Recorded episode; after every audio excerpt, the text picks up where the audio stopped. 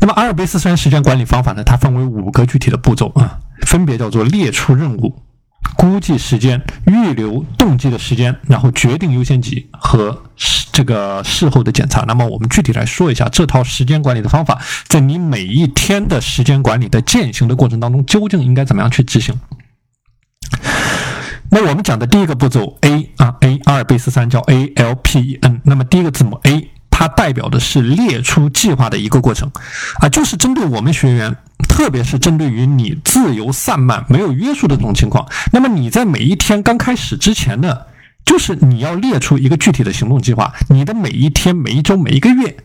每一年都要有一个对应的计划啊。那具体到你每一天的计划的时候，你在前一天未完成的目标，比如说你在前一天，或者说你在上一周有没有完成的目标，那么你需要转移到后一天。去继续完成啊，比如说你在昨天没有完成的事情，没有完成的一个行动项，那么你要在今天啊把它进行一个完成。那么同样的道理，你在上一周没有完成的任务和行动项，那么你也应该累积到这一周啊，你要实现以每周为单位，你的所有的任务要实现一个清零的状态。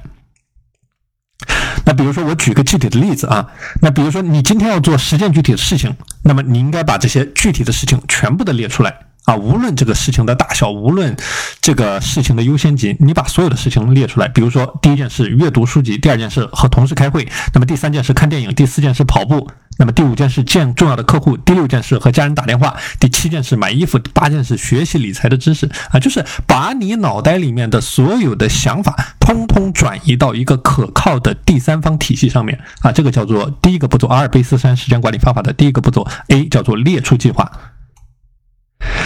那么第二个步骤呢，叫做估计任务的时间啊，就是说你要根据不同的任务去分配不同的时间，然后将复杂的任务去进行拆解，拆解到每个对应的时间颗粒度去量化目标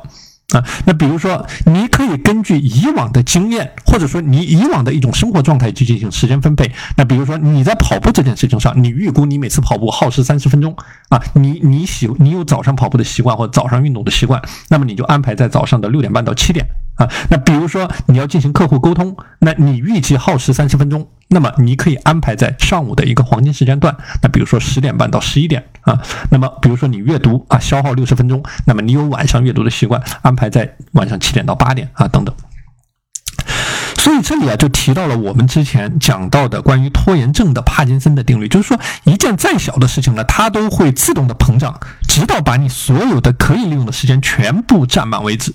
所以说，常规的重复的事件，你不需要留太多的时间啊。比如说，你每天都要做的，你的跑步，你的这种阅读啊，就是你每天都在执行的，你已经非常熟悉的事情，那么你不需要太多的时间啊。你要保持一种紧迫感。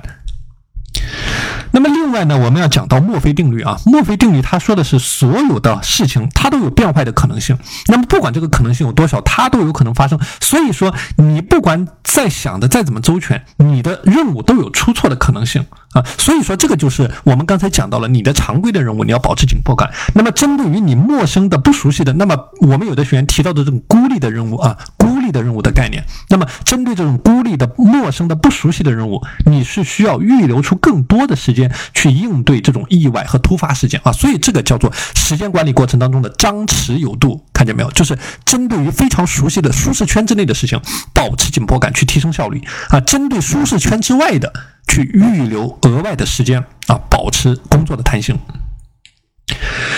那么第三个方面呢，叫做预留机动的时间啊，预留机动的时间。那么这个和刚才我讲到的啊第二个步骤啊，第二个步骤这个估计任务时间啊，它是相辅相成的。那么你在预留机动时间的过程当中呢，就是说你每天的日程表不要全部排完，不要全部排满。不要像排课程表一样，你你这个所有的时段全部排满，一定是预留出机动的时间。那么这个是根据你自己的情况来决定和掌握。我之前讲过五零五零法则啊，就是说百分之五十的机动的时间。那么你要根据你的工作生活情况，如果这个百分之五十太多，那么逐渐的压缩。如果说哎你每天面对的都是这种陌生的不熟悉的任务，那么这个百分之五十可能要适度的提升。所以这个是根据你的具体的实际情况啊去进行一个调整。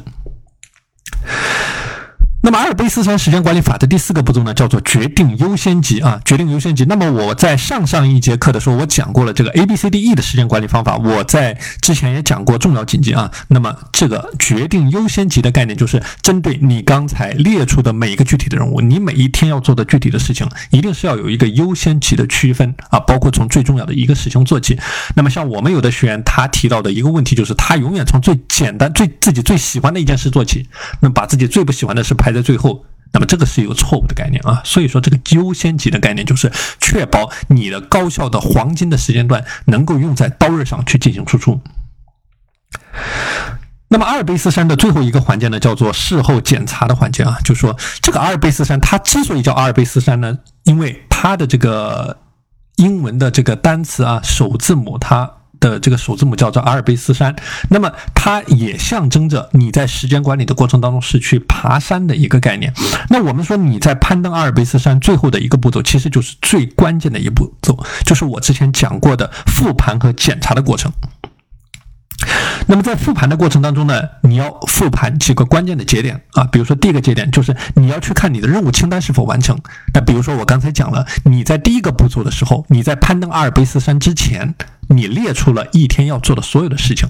啊。那么你在复盘的时候有有始有终，有头有尾。那么复盘的时候，首先要去复盘的是你的清单的完成的程度。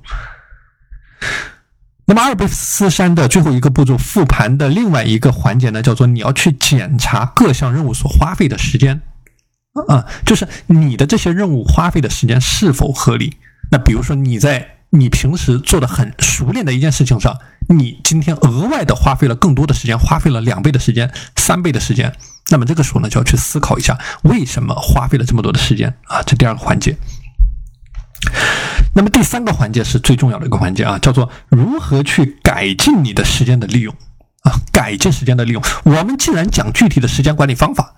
那么一定落地到最后的改进上面。那么这个阿尔卑斯山其实也是同样的道理。那么针对着我刚才讲到的点。啊，针对着你通过阿尔卑斯山这一套体系做下来，你对今天的时间安排，那么你发现了你的时间管理的漏洞，那么具体怎么去改进？那么这个也是阿尔卑斯山最后一个步骤最核心的环节。所以在这里给大家总结一下啊，阿尔卑斯山时间管理方法的五个具体的步骤。那么第一个步骤 A 叫做列出任务，就是每天用清单化的思维，把你所有的要做的事情，无论大事小情，全部的列出来。特别是针对这种拖延散漫、自律性差、没有任何规划的学员啊，计划和工作冲突，那更是要把所有的计划全部列出来。第一个步骤。那么第二个步骤呢？L 叫做任务的时间预估。那么我之前讲过，你在进行预估时间的过程呢，它是一个。熟练的过程啊，就是需要你去反复的训练。就你刚开始预估的时候，可能预估的并不准确，但随着你持续的去做，持续的去做，那么你对一件事情的预估，你预估一件事情时间的这个能力就会变得越来越强啊。所以这个是第二个步骤，叫做预估你的任务的时间。那么第三个步骤叫做预留出机动的时间啊，预留出机动的时间。那比如说你在今天一天当中有十个小时是你可以自由支配利用的，那么根据你自己的情况，你是要预留出四个小时，预留出三个小时作为你自由机动的时间啊，处理突发的时间，那么处理你的时间管理出现差错的时候啊，作为一个弥补的时间。那么第四个环节啊，E 代表的是决定优先级、删除和授权啊，删除和授权，这是一个非常重要的概念，是我讲过时间管理的聚焦体系里面的三 D 法则啊，删除、委任、这个推迟啊，删除、委任、推迟以及授权。那么这个授权的过程呢，就是说，尽可能的去把你不重要的那百分之九十六的事情。啊，尽可能的去删减他们在你一天时间管理当中的权重，比如说你可以授权他人去做，比如说你可以把这些事情删减掉啊，断舍离掉，或者说你可以推迟去做，把你更多的权重、更多的精力、更多的时间呢，聚焦在头部的百分之四的啊最高价值的事情上面。